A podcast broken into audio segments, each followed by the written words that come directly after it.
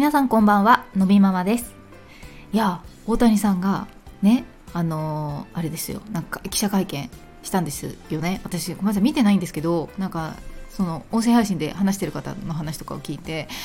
ワンちゃんの名前がデコピンっていうところがもうグッときました。ね大谷さんってすごい何て言うんだろうか。一瞬も隙がないというかなんか欠点がないというか欠点を見つけたい。ファンなんかこうすごくファンとかじゃないけどやっぱり気になる存在大谷さんって感じですよね。なんか人としてもうん素晴らしい方ですよねとね思いましてお会いしたことはないですけどなんて思ってねすごい金額ですよね。契約金もね。うん。ということで今日はイベントごとの話をしてみようかと思うんですけどねそろそろクリスマスがあったりねお正月が来たりとかねこうなんかみんなワクワクするような季節なのかなと思うんですけど皆さんどんな感じで過ごされるんですかね？うちはあのもうこれ完全に両親の性格だと思うんですけど私たち結構イベントをちゃんとやらない ちゃんとやらないと決め込んでるわけじゃなくて、えー、単純に面倒くさくなっちゃうんですよ。私も夫もちょっとそういうところがありまして、えー、それこそ何ですか、えー、結婚記念日とかですね。いつですかね？最後にやったのって感じですよ。本当にそんな感じであのただお互いがそういう2人なのでそこについて別に不満がないんです。あの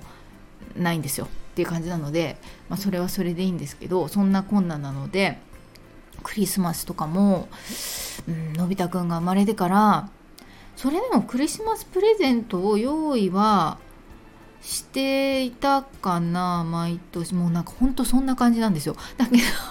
一応なんかうんうんあの用意しておいて朝なんか気づいて開けてみたいなことは一応やっていた気がする。うん。去年はそうそう去年はそうそうあの事件があって。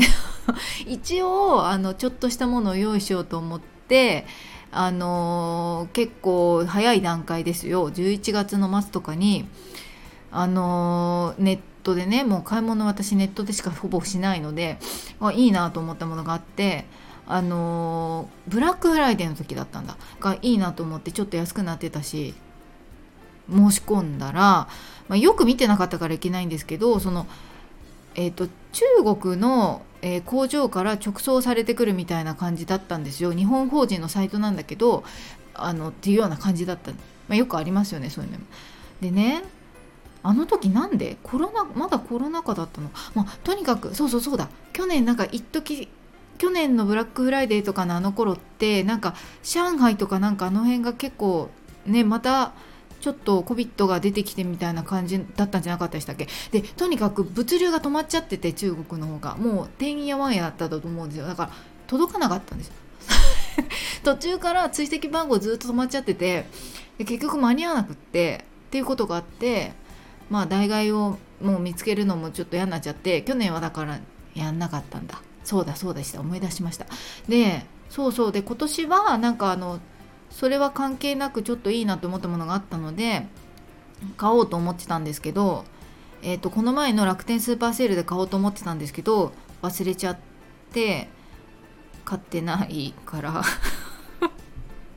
どうしようかな。もう一回ないかなスーパーセール。クリスマスまでに。とか思ったり。だけどあのそうそうクモンカードを1個買ってあるので、まあ、とりあえずそれをプレゼントしましょ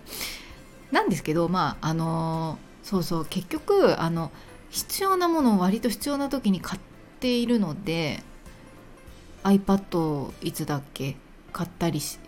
今年とかね。なんでっていうのもあってあの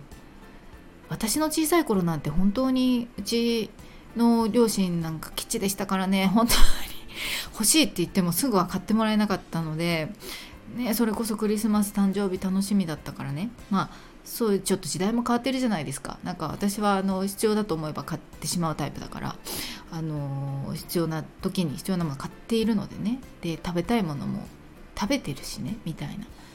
ていう気持ちもあってあまり特別あのやってないんです。でそこまでねまだのび太くんもわーって感じでもなかったしあの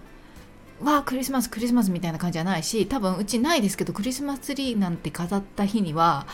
えー、っともう多分秒でもうぐちゃぐちゃになる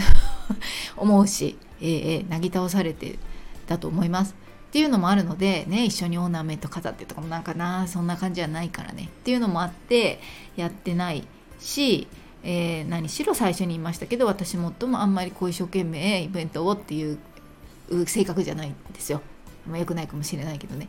なので、あのー、そんな感じ。で、お正月も、おせちはちょっと私ね、作んないんで、実家に行って、まあ、夫の実家かな、最近は行って、おせちはそこで食べるとかね。まあ、そんな感じなんですよ。なのでそうそう。でもね、まあ、季節を大切にするのは大事だと思うし行事も大切だと思うんだけど、ね、ありがたいことに保育園に行ってますから保育園でいろいろなことやってくれるっていうのもあるので、うん。ね、あの忙しいを理由にしてねなんかあんまやってないんですけどただなんか今年そのこの前保育園で、えー、なんかクリスマス会みたいなのがあったんですよ。お楽しみ会っていうやつがあってあのーのび太くんのクラス年長さんはなんかハンドベルを練習してのび太くんはラの音だったらしいんですけどあのちょっと演奏をして違うあの下のクラスのお友達に披露したりとかしたんですって。であのそうそうその写真を見たら大体そのイベントごとの時の並びってのび太くん端っこにいるからあの端っこの方から見るんですよ写真だけどいなくて